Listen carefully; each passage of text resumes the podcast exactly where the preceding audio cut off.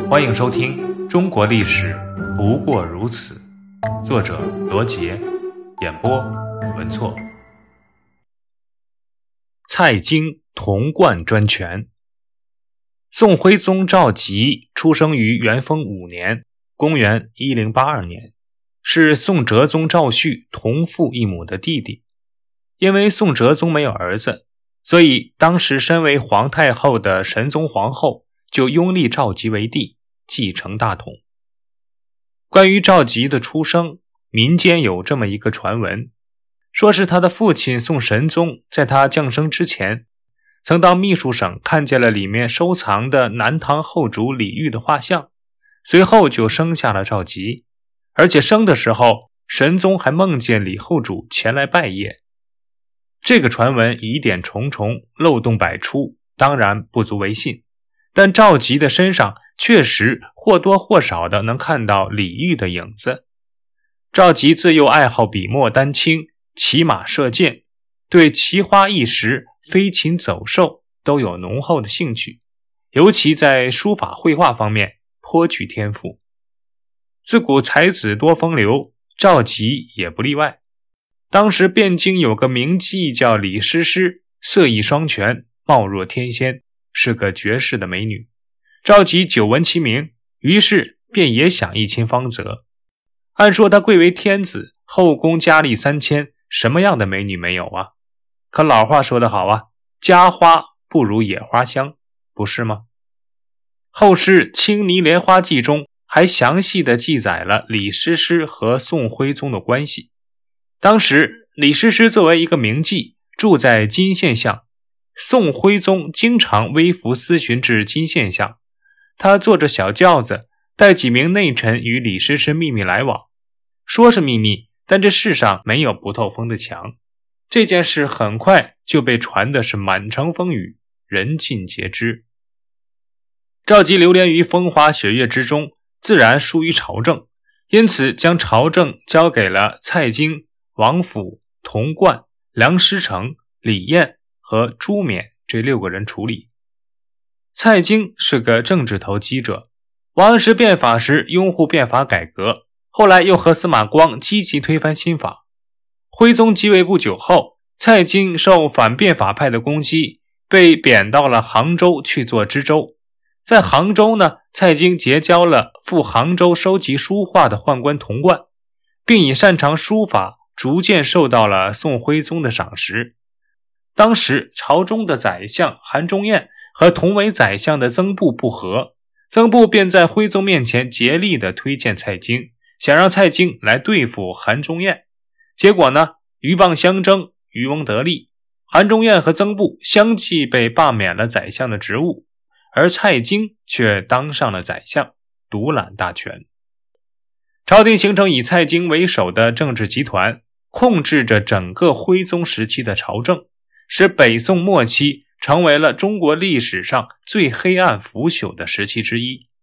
蔡京等无恶不作，贿赂宫刑，卖官鬻爵，巧立名目，增加赋税，搜刮民财。为了排挤对自己不利的人，蔡京对与他不和的守旧派和变法派同时进行打击。他把司马光、苏东坡等人定为奸党。把他们的名字刻在了石头上，称为党人碑。按照这些名字，把已经死了的人撤销官职，没死的贬到外地去做官。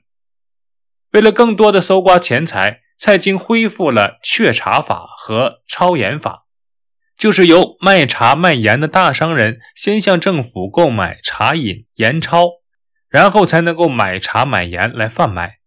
这样，商人们的利益受到了打击。于是他们就只能提高茶叶和食盐的价钱，把负担转嫁到了老百姓的头上。蔡京入相，大小官员都要行贿赂。蔡京生日，全国各地官府还要贡献大宗礼物，称为生辰纲。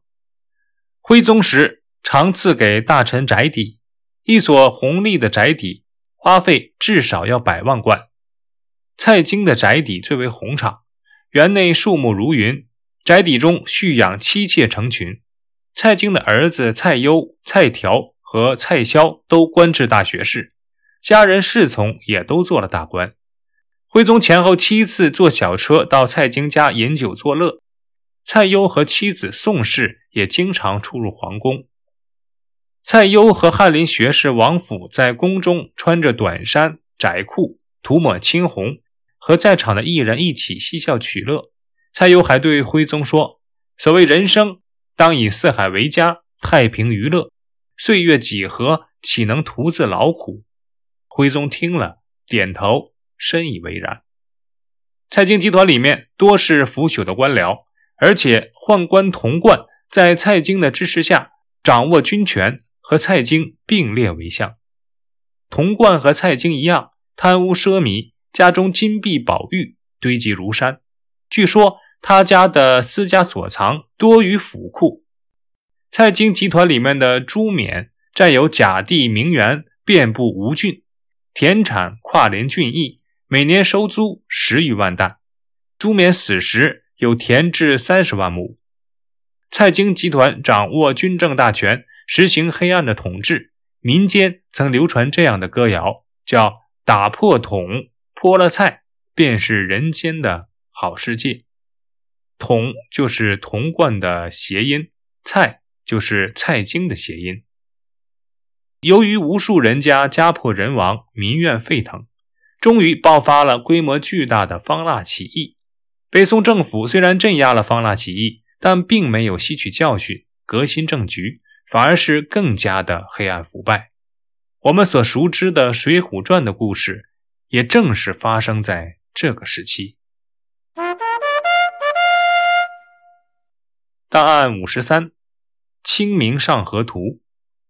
北宋年间的汴京极盛，城内四河流贯。陆路四达，为全国水陆交通中心，商业发达，居全国之首。当时人口达到了一百多万。汴京城中有许多热闹的街市，街市开设有各种店铺，甚至出现了夜市。逢年过节，京城更是热闹非凡。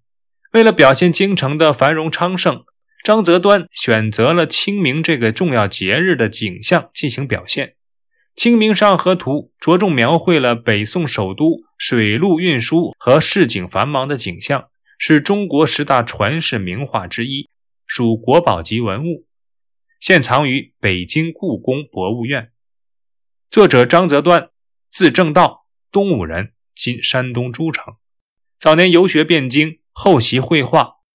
宋徽宗赵佶在位时期，供职翰林图画院，专攻界画公式。尤善绘舟车、市寺、桥梁、街道和城郭，存世作品有《清明上河图》《金明池征标图》等，皆为我国古代的艺术珍品。